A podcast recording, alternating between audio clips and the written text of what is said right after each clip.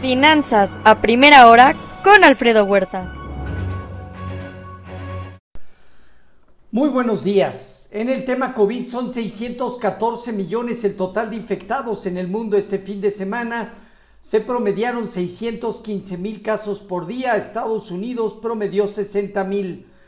Ya son 12.642 millones de dosis aplicadas en el mundo. Estados Unidos a un ritmo diario de vacunación de 89 mil y China 298 mil. Día 186 de la guerra. Suecia aumentará paquetes de ayuda a Ucrania. Organismo de control de la ONU visitará la planta nuclear. En Taiwán, buques de guerra estadounidenses transitan en el estrecho de Taiwán y China continúa con actividad militar. China y Rusia unen fuerzas para ejecuciones, eh, ejercicios militares en Rusia. Inversionistas aumentan apuestas contra el euro. El Banco Central Europeo debe eh, presionar su política monetaria. Jerome Powell considera que la Fed debe seguir aumentando las tasas de interés mientras se lucha contra la inflación. Seguirán posiciones restrictivas. Los mercados aumentan los riesgos sobre una recesión económica futura. Eh, esta semana, datos de empleo en Estados Unidos. En cuanto a mercados, inicia la semana con movimientos erráticos, baja en bolsas, presiones del dólar, alza fuerte en bonos gubernamentales en Europa y Estados Unidos. El bono de Italia está cerca del 4%, el de Grecia alcanzó ya el 4% nuevamente. La realidad de las tasas eh, que manifiesta Jerome Powell y la Fed golpea con fuerza los mercados. También caen la plata y el cobre fuerte. Los bonos del Tesoro a dos años de Estados Unidos en máximos desde el 2007. En Asia Pacífico, sesgo negativo. Destaca a Japón 2.7% abajo. En Europa dominan movimientos erráticos. Londres no tiene actividad. Francia, Alemania, Italia y España con bajas entre 1 y 1,5%. Presión del Banco Central Europeo para debatir la magnitud de alza en las tasas de interés. Goldman Sachs estima que la economía británica caería en recesión hacia el cuarto trimestre. En divisas hoy, un índice dólar que presenta alza eh, prácticamente ya se mantiene estable en estos momentos, venía desde 0.5% arriba. El euro en casi 1 aumenta 0.3% y la libra en 1.17, negativo 0.4%. Hoy en materias primas, el petróleo, el WTI aumenta 0.8%, está en 93.8 dólares.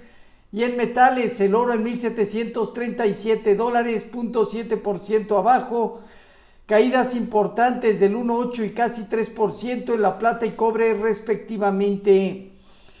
El pasado viernes, eh, jornada de fuerte caída en las bolsas de Estados Unidos entre 3 y 4% ante la presión de alzas fuertes en tasas de interés. El dólar repuntó y la curva media larga terminó un poco estable en los bonos del tesoro, pero con sesgo de alza. Sectores como consumo discrecional, tecnología, eh, industrial y comunicación destacaron a la baja. El índice VIX eh, de volatilidad vuelve a tomar fuerza y probará una zona de 30 a 37 puntos.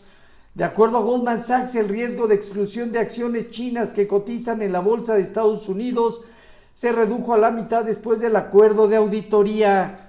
El Dow Jones eh, parte de los 32.283 eh, unidades. Tiene hacia la parte baja alrededor de 31.800, pero más bien hasta 30.700, 29.800 como zona muy delicada.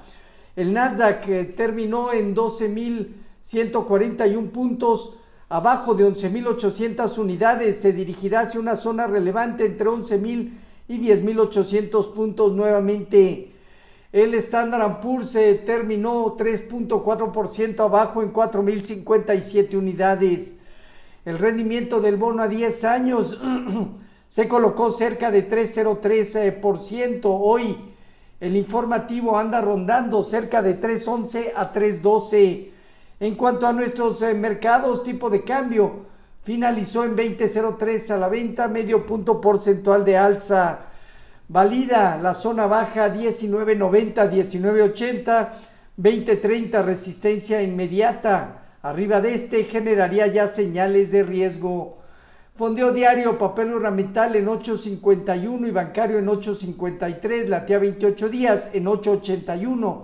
El índice de precios y cotizaciones cayó 0.95% para establecerse en 47.272 unidades con una baja operatividad. El principal indicador tiene hacia los 46.200 puntos, zona muy delicada. Abajo de este implicaría hasta los 44.800 unidades. En cuanto a la tasa riesgo país, se mantuvo en 226 puntos.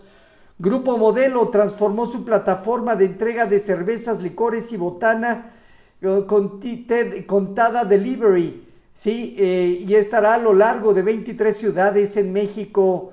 Se acelera el déficit comercial de México a julio, acumula 18.900 millones de dólares.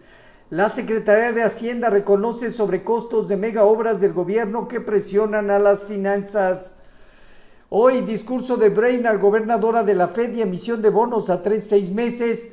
En la semana, confianza al consumidor, precios de vivienda serán importantes. ADP sector privado, ISM manufacturero y la nómina no agrícola y tasa de desempleo.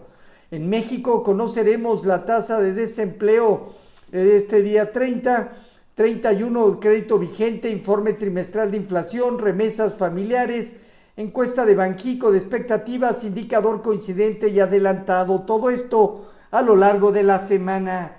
Los eh, futuros se mantienen entre 0.8 y 1% abajo, Dow Jones, Standard Poor's y Nasdaq. Tipo de cambio 20.07 a la venta, 0.3% de incremento. Así, finanzas a primera hora con lo más relevante hasta el momento.